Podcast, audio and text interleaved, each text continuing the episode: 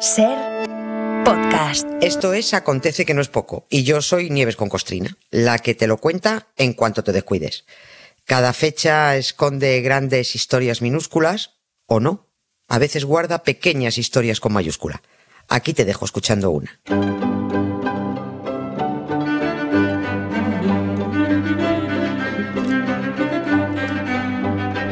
Hola Nieves, buenas tardes.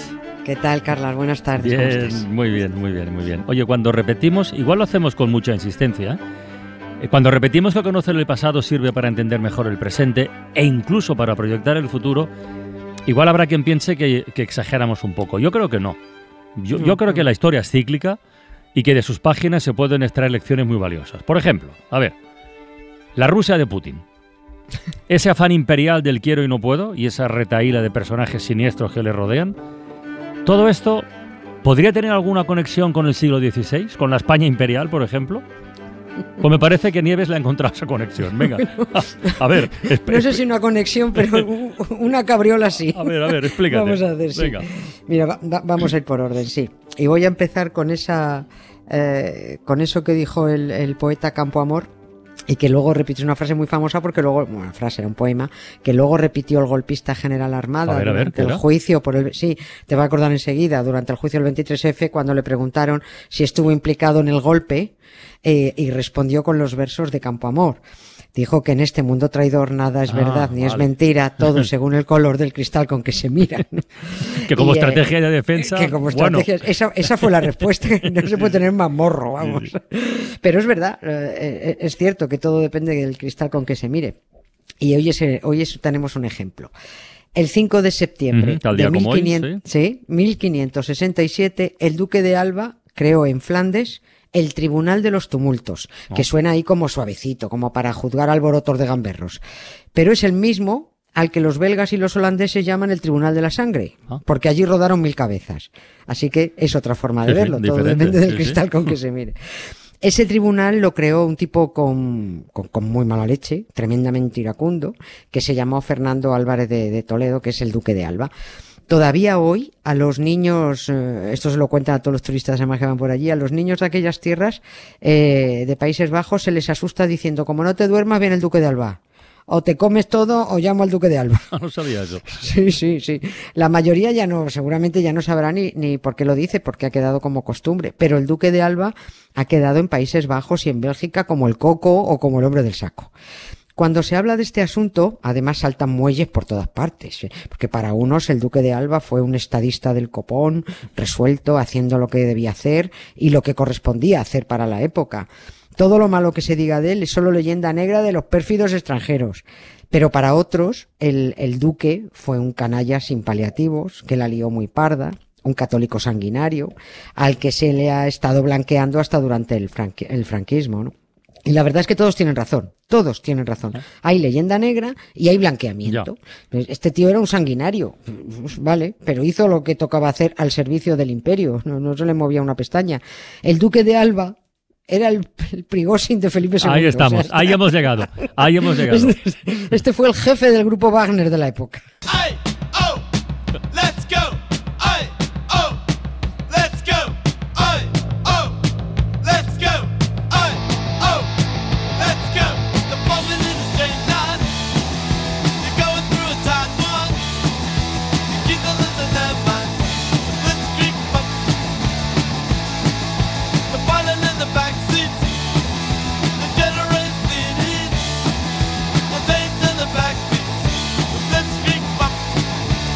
Oye, por seguir en orden y que la gente no se nos despiste, antes de llegar a la creación de este tribunal de la sangre o de los tumultos, eh, lo suyo, lo primero sería saber qué pintaban los españoles por Flandes, ¿no? Sí, sí, Digo, sí. La cosa, vale. la cosa del contexto que decimos siempre, sí.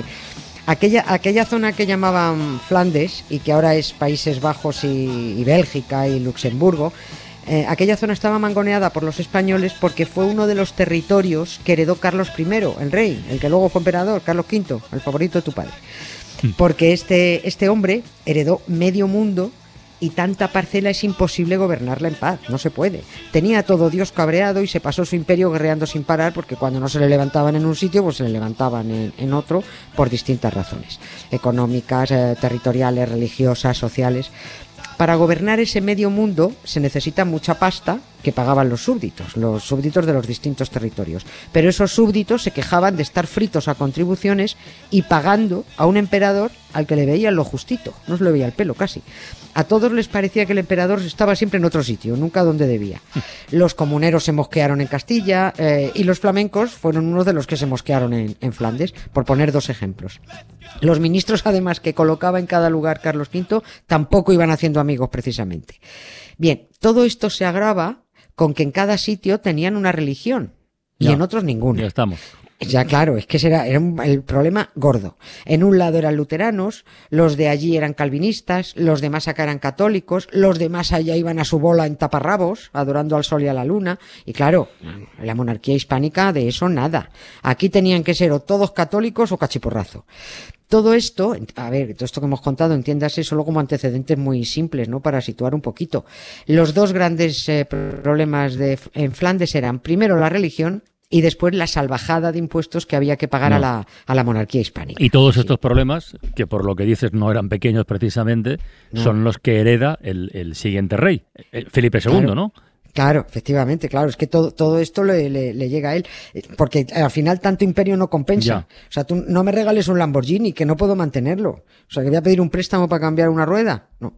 Y durante el reinado de Felipe II la cosa se agrava, porque si Carlos V no paraba quieto, pero al menos pasaba de vez en cuando, y además, hombre, él había nacido en Gante, él era flamenco. Pero Felipe II plantó la corte en Madrid, apenas salía de casa y encima era de Valladolid.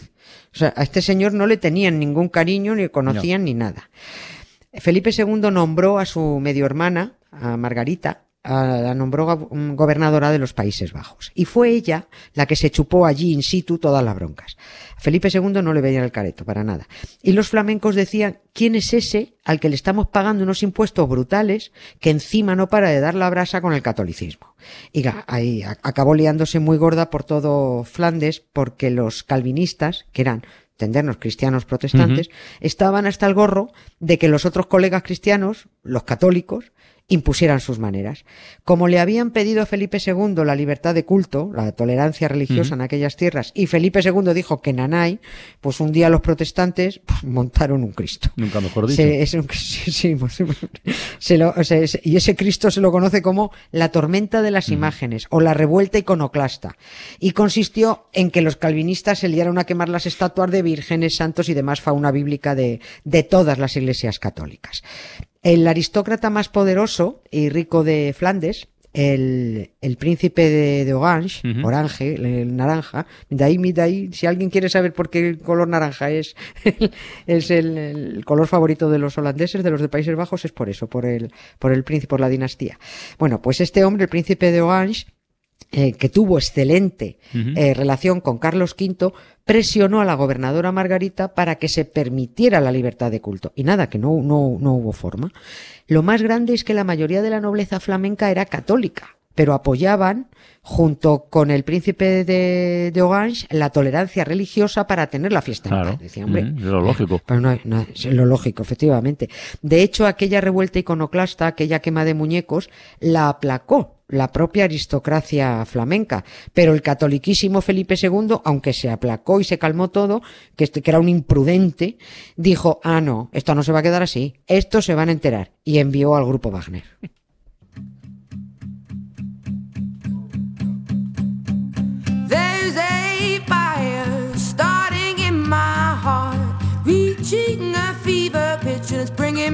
The dark.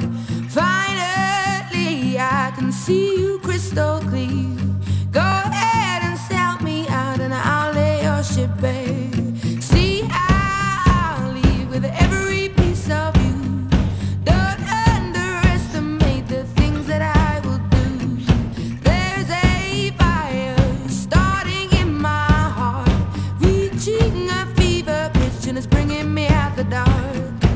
Ya has pillado la segunda conexión o la segunda cabriola con la Rusia de Putin. ¿eh? Para ver, este grupo Wagner que envió Felipe II, eh, el, el grupo del Duque de Alba, eh, era tan nutrido como el de Prigozhin, el difunto Prigozhin.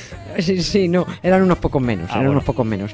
El duque, el el general más aguerrido de Felipe II, el mejor estratega, el que mejor la cagaba también, Ah. llegó a Flandes con un ejército de 10.000 hombres. No, no está mal. 10.000, no tantos, pero eran muchos. Cuando entró en Bruselas estaba todo el mundo ahí con el culillo apretado. Digo, a ver qué va a hacer este. Y la verdad es que lo vieron enseguida. Dos semanas después de llegar, aquel 5 de septiembre, ordenó la creación de un tribunal con la misión de castigar a los responsables de los tumultos del año anterior, los que quemaron los muñecos. Ahí algunos empezaron a salir por pies porque eso no pintaba nada bien.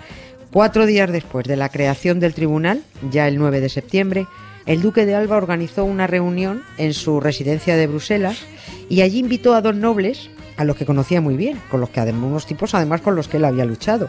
Eran el conde de Egmont y el, y el conde de Horn, católicos, que habían estado al servicio de Carlos V y luego al servicio de Felipe II sin ningún problema, a los que el propio duque dijo que había amado y estimado como hermanos.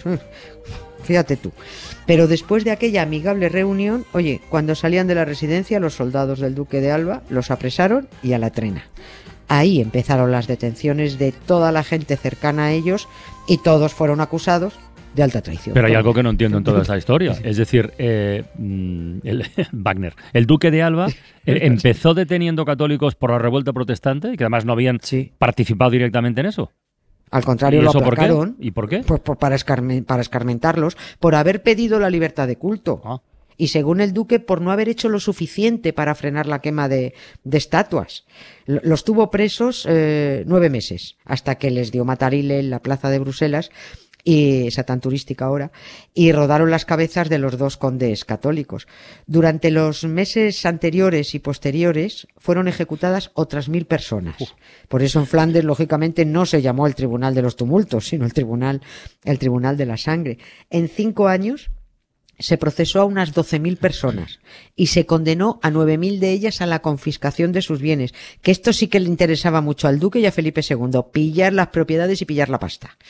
El terror que impuso el, el duque de Alba mm, fue mm, absolutamente tremendo, Eh, que era el, el- el- el perro de presa del imperio español que llamaban. Este hombre provocó el éxodo de 60.000 personas que huyeron a Francia, Inglaterra y sobre todo a Alemania. Y en donde, lógicamente, pues no fueron dejando buena prensa de los españoles. Ya, ya, ya. Luego dice, llámalo leyenda negra si quieres, pero en fin. El duque de Alba entró como un elefante en una cacharrería porque según él la única manera de frenar la rebelión flamenca era acojonar a la población. Y lo, lo escribió así, no lo de acojonar, no. Dijo que había que aterrorizar para que cada uno piense que a la noche o a la mañana se le puede caer la casa encima.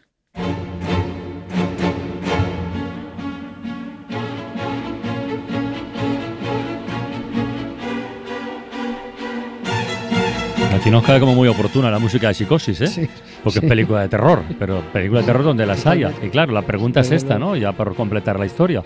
Fu- ¿Funcionó el terror como, como estrategia? O sea, ¿fue efectivo el tribunal este de la sangre para terminar con las revueltas o no? Porque mira, No, si sirve, no, dice, pues no. no, no sirvió tampoco. No, no sirvió. Solo sirvió para aterrorizar y paralizar a la población, eh, pero la- mu- muchos se fueron. Hasta el duque se dio cuenta de que no servía de nada estar cortando cabezas y ahorcando todo el rato. Ya.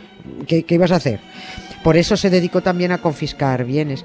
Pero resulta que... Que no es incompatible. al- efectivamente, Claro. sí. Pero al príncipe de, de Orange no lo pudo pillar, Mm. este se le escapó. Este príncipe que empezó siendo luterano, que luego que se educó en el catolicismo al, al abrigo y, bajo la amistad de Carlos V y que acabó siendo calvinista cuando vio cómo las gastaba el duque de Alba, este ya desde fuera organizó un ejército y ya no paró de dar la batalla. El duque de Alba no solo no consiguió la paz, no solo dejó las plazas de Flandes perdidas de sangre, sino que cuando se largó de allí de Flandes dejó liada una guerra que duró 80 años. Vamos, debería haber muerto también un accidente de avión. Por eso se llama la guerra de los 80 años, la famosa guerra de Flandes. Los Países Bajos contra la monarquía hispánica hasta que lograron la independencia, de ahí el color naranja que llevan a gala. El duque en Países Bajos sigue siendo el coco.